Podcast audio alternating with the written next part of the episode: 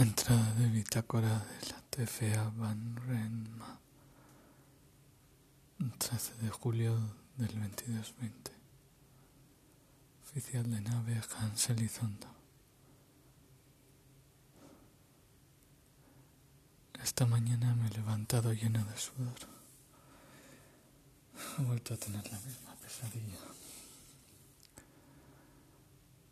La van envuelta en llamas y yo de un lado para otro intentando buscar la tripulación.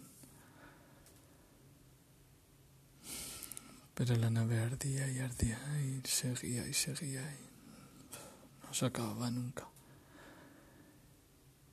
Y todas las estancias estaban en llamas y no había supervivientes.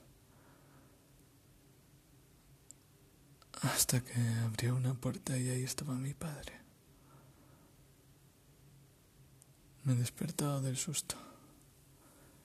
Llevo desde las tres sin dormir. A ver si duermo algo esta noche. Fin de entrada.